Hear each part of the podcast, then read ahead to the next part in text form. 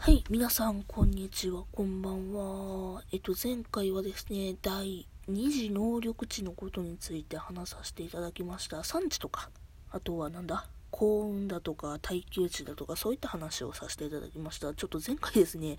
マイクが近くてですね、ゴボゴボまた言ってしまって大変申し訳ございませんでした。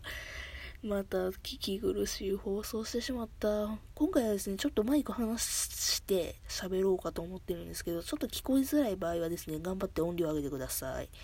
まあ、そんな器用な人いいんかもしれんけども。はい。えーとですね、今回はですね、技能編ということですね。技能のことについて話したいんですけど、技能がですね、ぶっちゃけ言いますと大量にあるわけです、種類が。前回とか前々回とかの、なんか、紹介みたいな感じで1個ずつ説明していくとですね、火が明けるわけですよね。12個な、12分とかで喋る内容じゃないんですよ。まあなんで、この技能編については、この技能が重要ですよということを紹介したいなと思います。えっ、ー、と、何が重要かな？そもそも技能って何かって話ですよね。技能はですね、えー、職業ポイントと、えー、趣味ポイントというものを、まあ、得れるわけですね。っていうのも、これはですね、求め方としては、エデュかけ20が職業技能ポイント。で、イントかける、あ、20じゃねえわ、間違えた。ごめんなさい。うん、合ってるわ。エデュかけ20かが職業技能ポイントで、個人趣味に対するポイントが、イントかける10っていう数字があるんですけども、そこのポイントをうまく組み合わせて技能というものを取っていくんですね。技能を使うことによって例えば重要な場面だとそうやな。例えば戦闘に入りますってなった時にあなたは、えーと、銃を使える技能を持っていますということでしたら銃をぶっ放すことができるわけですね。あとはなんだろうな。キックをうまく駆使してできます、技能を取ってますってことやったら、キックが成功する確率がめちゃくちゃ増えるということだったりするんですよね。で、もちろんこれね、初期値という単語がありまして、もし技能、この職業技能ポイントと趣味技能ポイントの中で取っていないとしても、初期で振って成功するパターンがあるということもあるんですね。たもうね、詳しくはルールブックを買ってください。これはね、説明するのがすごく難しい。まあ、要はそのポイント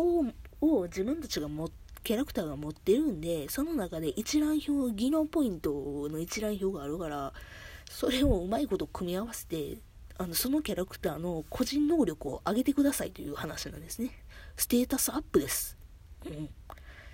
つまり言うところの。で、技能はですね、これはですね、あの、技能に関しましては、キャラクターの制作にあたって、あの、キャラクターと、あとはお話、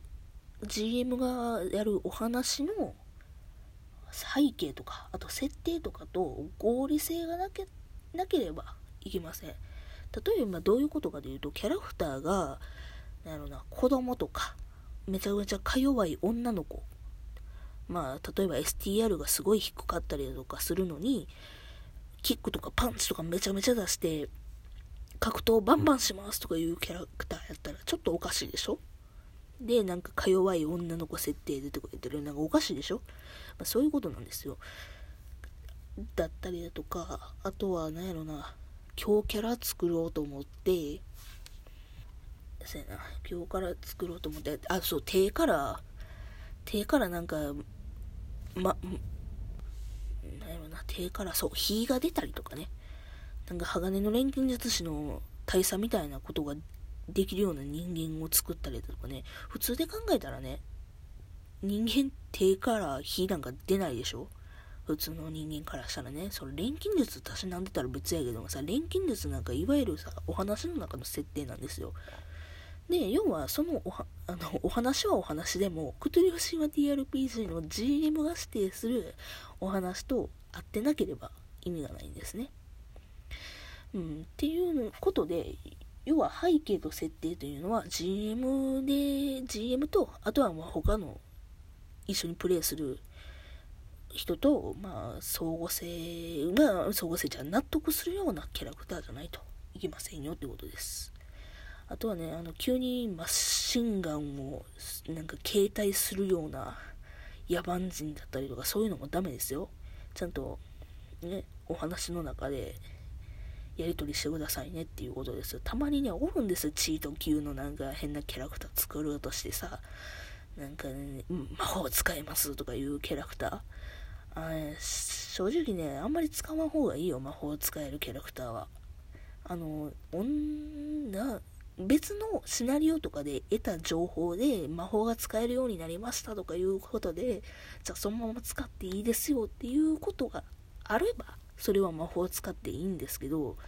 大概の場合はですね、同じ人物以外の人と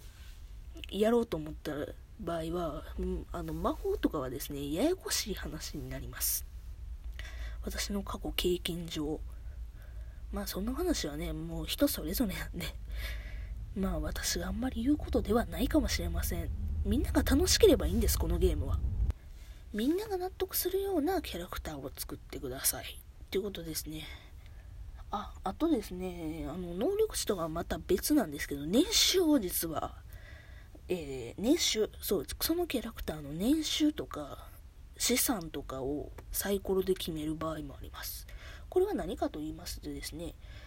えーと、例えば財産とか年収とかがあることによって、うん、得られる情報っていうか、例えばお金持ちができたりだとか、めちゃくちゃド貧乏ができたりとかするということで、その情報があるだけでまたキャラクターのね、孤立が確率ができるんですけどもこの財産あることによって、ね、なんか得するかって言ったらそうそう少ないかもしれないです。それに関してはまた GM と話し合いかな。まあ別に決めててもいいんやけどもね。楽しいとは思う。財産決めてても。でですね、能力値に、技能じゃ、技能についてはですね、えー、いっぱいあるので、ルールブックを見てくださいっていうのもあるんですけども、あとはですね、職業技能ポイントっていうのがあるんですけど、職業技能ポイントさっき言った通りなんですけども、さっき言った通りというかね、あの、エデュかけ10、じゃエデュかけ20とかで出される数値なんですけどもね、これはですね、要はそのキャラクターの職業によって取れる技能っていうのが固定するわけですね。例えば医者やったら、えっ、ー、と、医者やったら何やったかな？あ、そうそう、技能の医学とか応急手当とかこの中で取ってくださいよっていうのがルールブックで記されてるんですね。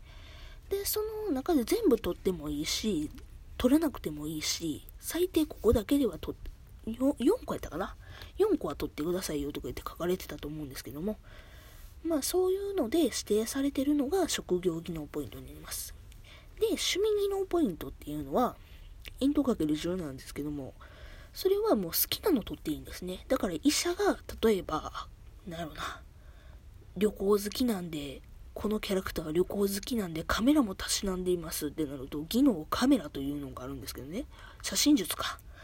それを趣味ポイントとして取ることも可能です。あとはなんか法律強いんでとか言って、趣味を法律でっていうことで法律を強くする場合とかね。なんかね、そういういろいろ使えるんですね。これはね、やってるとね、めちゃめちゃ楽しいですよ。ここの技能を、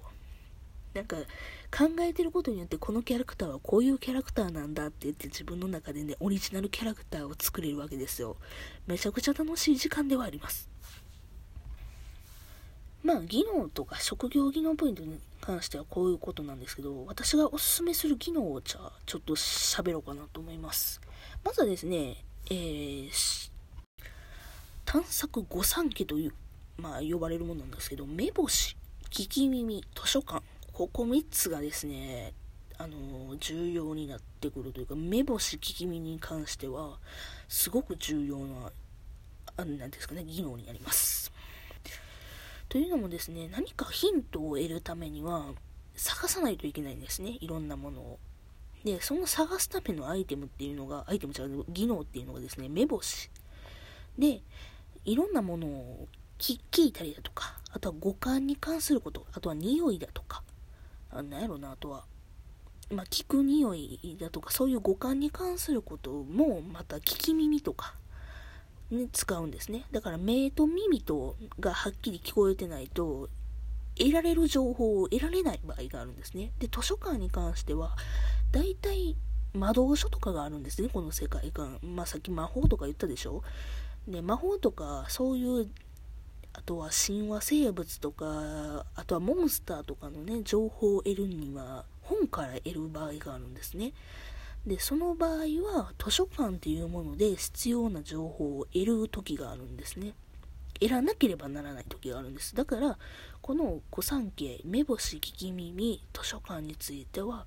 まあ、大概のことは必要やなと思ったらいいと思います。私はですね、目星をガン上げするか、聞き耳をガン上げするか、どっちかにしてる場合が多いです。えーとですね、あとはですね、あとはですね、私の好きな技能として心理学というものがあるんですね。心理学はですね、例えば、あのー、キャラクターで、ゲーム中のキャラクターで、お話しする時にこいつ何か隠してるなっていうことを見抜くためにまあ振る知識なんですけどね。これが実はですね自分で振らないんですよ。GM が振らないといけない数値なんですね。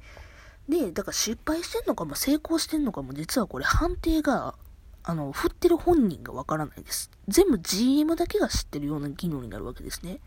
あ、時間がない。まあね、そういうわけでですね、いろんな技能が実はね、この TRPG いっぱいあるわけです。で、よかったらですね、ゲームしたいなと思ったらね、まずはね、